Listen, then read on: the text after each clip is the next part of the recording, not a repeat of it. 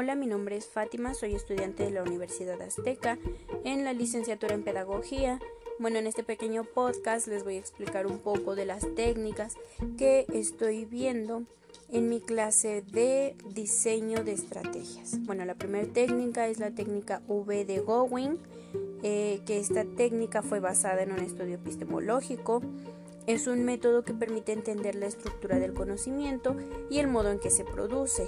Eh, bueno, esta eh, técnica eh, se conoce, bueno, es como una herramienta para poder analizar mejor la información que nos están dando y poderla recibir de la mejor manera, un poquito más fácil o algo así.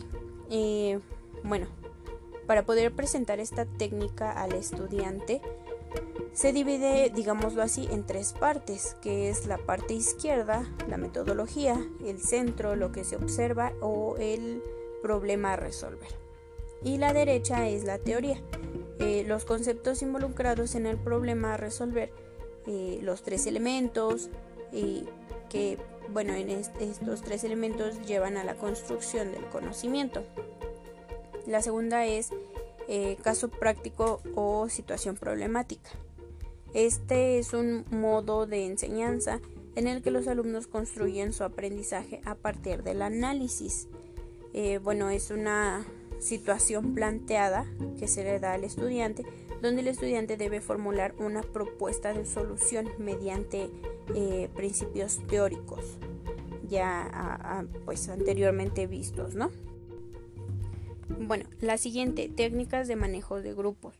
Eh, pues para mí las técnicas eh, grupales son, mm, eh, bueno, nos ayudan a tener un objetivo que es la productividad y yo siento que también la integración en un grupo, ¿no? Porque muchas veces pues esto no, cuando uno llega al grupo, muchas veces el grupo no, no es, la integración del grupo no nos favorece.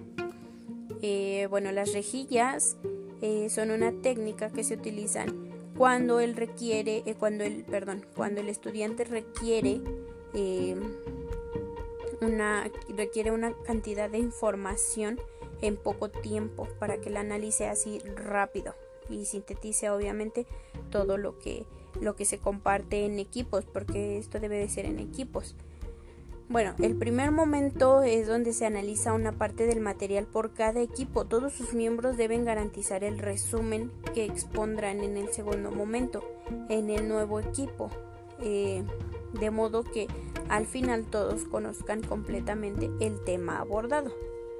Eh, permite trabajar una actitud responsable tanto individual como, como grupal. Eh, esto, bueno, con mm, los alumnos y el profesor.